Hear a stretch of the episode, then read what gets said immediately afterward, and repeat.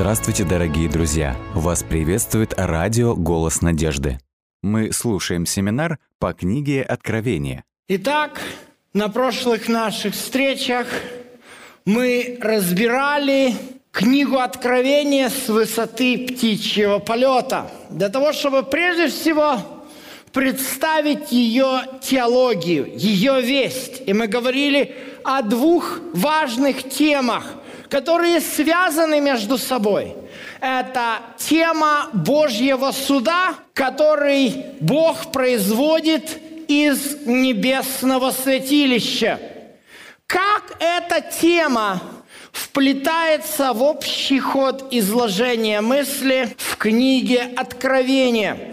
Давайте попробуем изобразить это схематически, чисто пронаблюдав за некоторыми моментами, которые есть в книге Откровения, некоторые эпизоды, которые служат уже для нас опорными точками.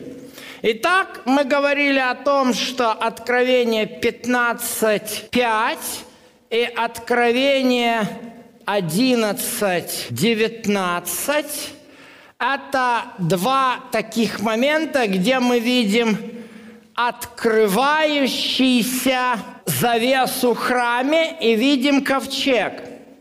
Затем, если мы пойдем и посмотрим, что происходит перед вот этим текстом и после, то мы увидим очень интересную закономерность. Если мы посмотрим на то, что непосредственно предшествует Откровению 11.19, то мы увидим, например, такие интересные явления, как ангелы, которые совершают трубный звук. Например, Откровение 8.7. Первый ангел вострубил – и сделались град, огонь, смешанные с кровью, и пали на землю, и третья часть дерев, третья часть дерев сгорела, и вся трава сгорела. Восьмой текст. Третья часть моря сделалась кровью. Девятый часть текст. Третья часть одушевленных тварей, живущих на море, погибла. Третья часть судов погибла и так далее.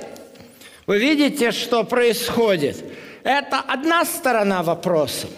Другая сторона вопроса. Давайте посмотрим, что происходит после того, как происходит открытие э, святилища опять. И опять мы наблюдаем вот этот момент.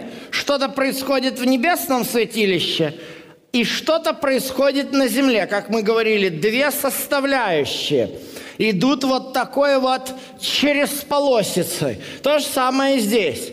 Опять ангелы, изливающие на землю семь язв. И посмотрите, например, 16 глава, 3 текст – все одушевленное на море умерло. Четвертый текст. Реки и источники вод поражены и так далее.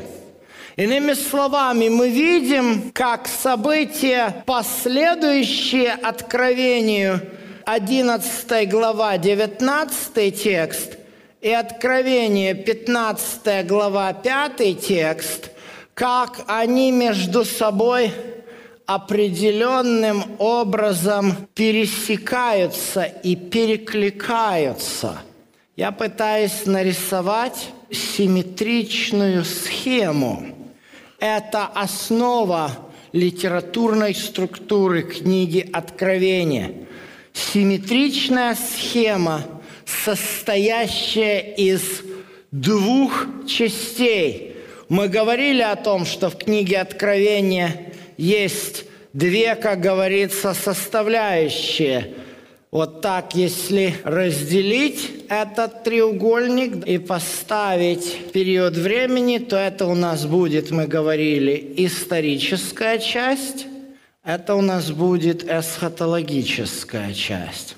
И вот эта симметрия она наблюдается. Заметьте, мы видим, что после 15 главы 5 текста у нас начинается явно такой суд, против которого никто не устоит. И это идет до конца. То есть это идет у нас суд, явно наказывающий, а до 11 главы 19 текста мы видим, что у нас идет тоже какие-то суды, но эти суды явно предупреждающие.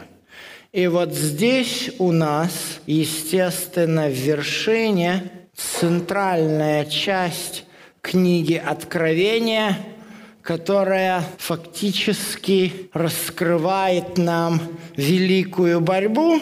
Ну и первая глава у нас это вступление, где мы, Иоанн видит небесное святилище находится на острове, а 22 и 21 главы – это у нас заключение где Иоанн уже констатирует, а моря уже нет, и я уже нахожусь на новой земле. Понимаете? То есть вот такая происходит обратная симметрия или так называемый хиазм, потому что это как бы часть греческой буквы «хи», которая есть и в русском языке. Но чем это характерно? В отличие от европейской литературы, и русская тоже к этому относится.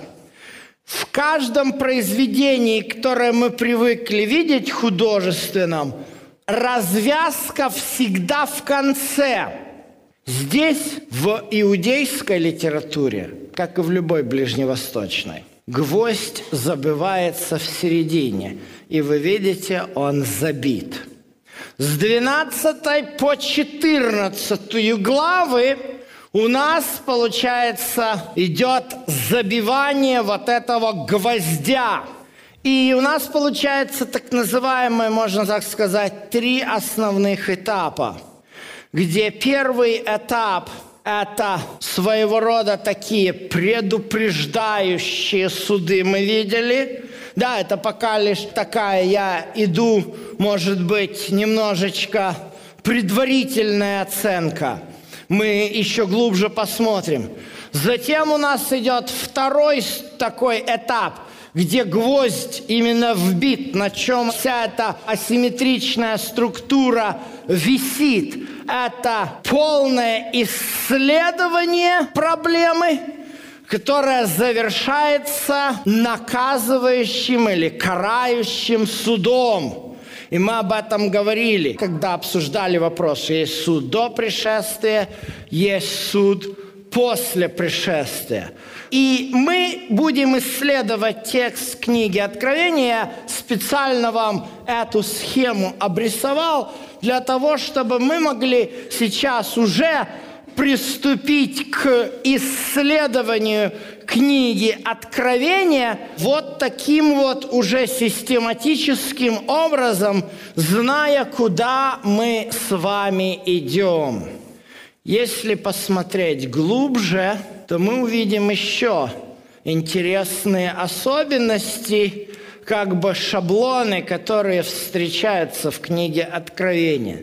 Самым основным шаблоном – в книге Откровения является число 7. Мы уже говорили, что это число полноты или совершенства получается суммой 3 и 4, где число 3 это число Бога. И в книге Откровения, первая глава, мы очень конкретно видели это число в приветствии. Причем Иоанн очень красиво нам показывает. Он показывает нам единого Бога, которого в трех его ипостасях – не три отдельно бегающих каких-то Бога, а именно единого Бога в трех ипостасях. А число 4 – это число творения. Ибо всегда говорят, четыре ветра небесных, четыре конца земли, все в этом мире имеет такую вот географическую симметрию, кратную четырем. Вот поэтому число 7 – это число полноты. И поэтому мы видим, во-первых, что даже в первой главе книги Откровения у нас есть семь светильников, но затем у нас есть три последовательности из числа семь. Семь церквей, семь печатей, семь труб. Это у нас первой части, а во второй части у нас идет семь последних язв. Вот это тоже структуры, с которыми мы будем иметь дело. Причем всякий раз, что мы видим интересного. Перед этим семи у нас идет небесное видение. Первая глава. Иоанн смотрит на небо, видит семисвечник, и потом объясняется, что семь свечек – Оказывается, это семь церквей. Затем опять четвертая глава. На небе мы видим четвертая, пятая глава. Видение Иоанна приглашает посмотреть. И потом семь печатей. Затем мы видим опять восьмая глава, первый стих «Небесное видение». И опять переходим на землю семь труб. И опять же семь последних язв – предваряет небесное видение храма Божьего, открывшегося на небе. Видите, идет очень четкая структура, хоть у нас не прописано содержание, хоть у нас идет сплошной текст, где большими греческими буквами, если вам как-нибудь в музее посмотрите, где-нибудь в библиотеке Салтыкова-Щедрина, бывшей в Петербурге, есть манускрипты Нового Завета, и там сплошняком даже слова трудно разделить. Но увидите, если внимательно вчитаться в текст, то есть вот эта симметрия. Просто в то время они не знали ни о точках, ни о запятых, ни об абзацах, но о симметрии текста они очень хорошо позаботились. И она до нас дошла. Вот это у нас такая структура. И что мы видим с вами еще, говоря о суде? Вот эта троечастная структура, она очень похожа, может быть, в таком с точностью до наоборот на тот судебный процесс, который происходил над Иисусом. Если вы помните упоминание о том, что Иисус помнит, что с ним сделали, встречается прямо в приветствии, когда Иисус называется свидетелем верным. Вы помните, с чего начиналась судебная процедура суда над Иисусом? эта процедура начиналась с того, что искали свидетелей. Мы читали с вами Второзаконие, по словам двух или трех свидетелей состоится дело. И кого они только не находили. Ничего из этого не вышло. Что пришлось сделать Каяфе? Подойти к нему и спросить. Скажи, пожалуйста, ты ли Мессия, Сын Бога Живого? На что Иисус, Евангелие от Матфея, 26 глава, говорит, «Ты сказал, отныне сказываю вам, что увидите Сына Человеческого, одесную сил на облаках небесных». Что делает Каяфа? Он показывает на него пальцем и говорит, «Зачем нам свидетели?» Знаете, в чем проблема? Это судебная процедура, которая происходила над Иисусом – проходила в нарушение всех норм иудейского и библейского законодательства.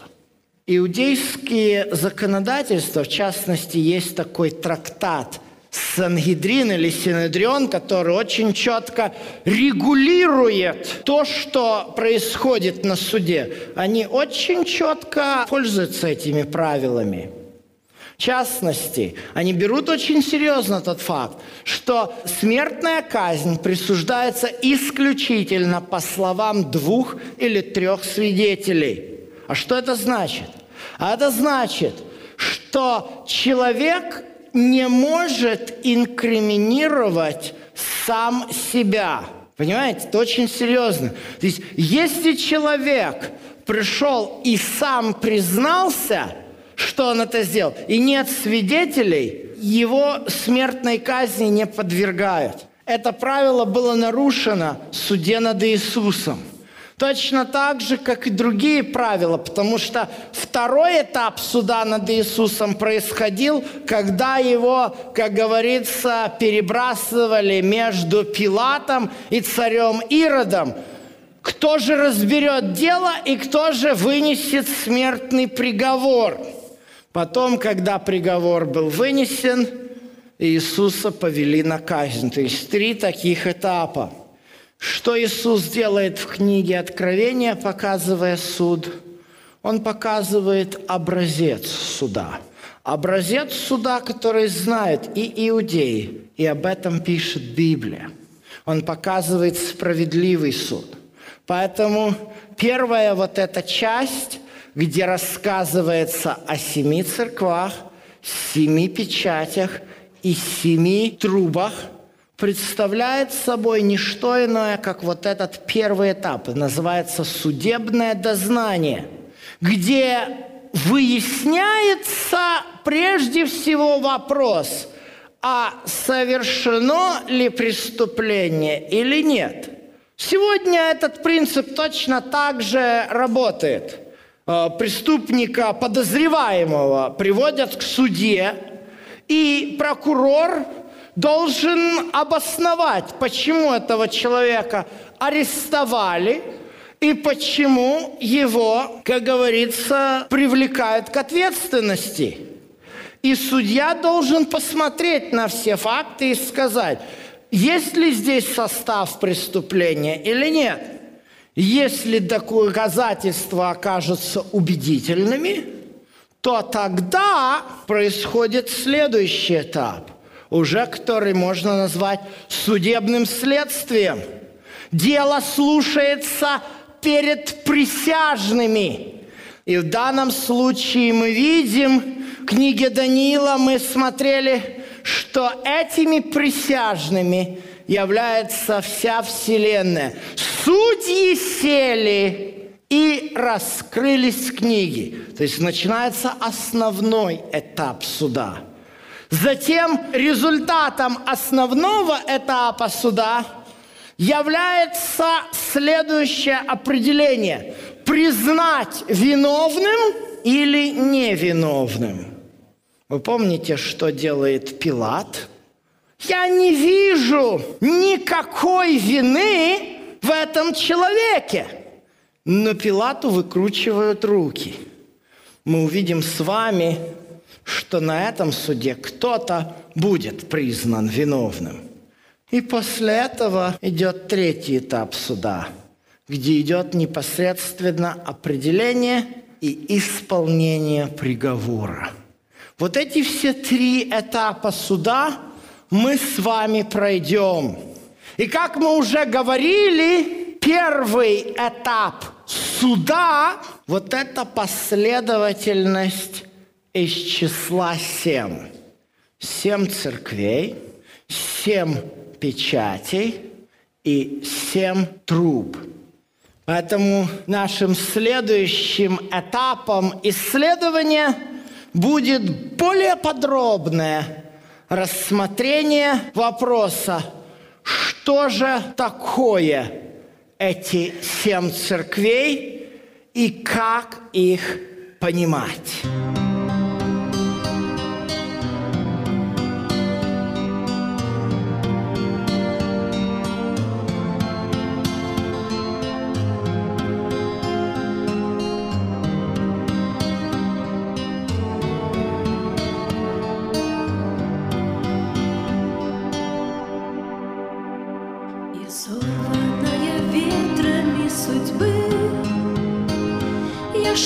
Вперед, дорог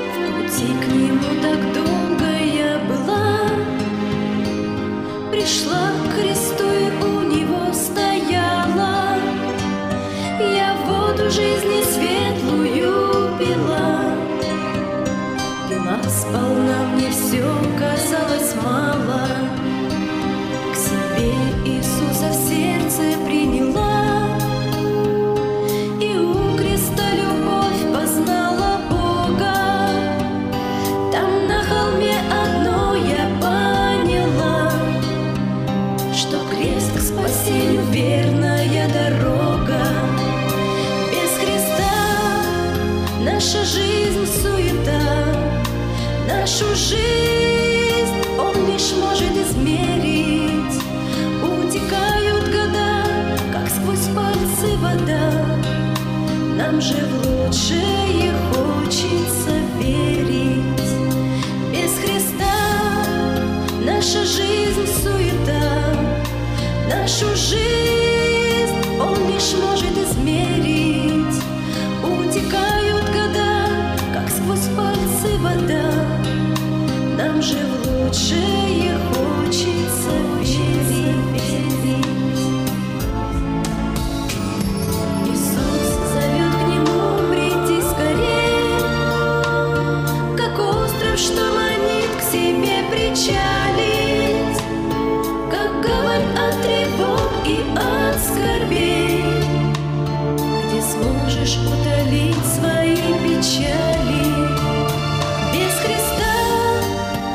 наша жизнь суета, Нашу жизнь Он лишь может измерить. Утекают года, как сквозь пальцы вода. Нам же в лучшее хочется верить. Без Христа наша жизнь суета, нашу жизнь Он лишь может измерить.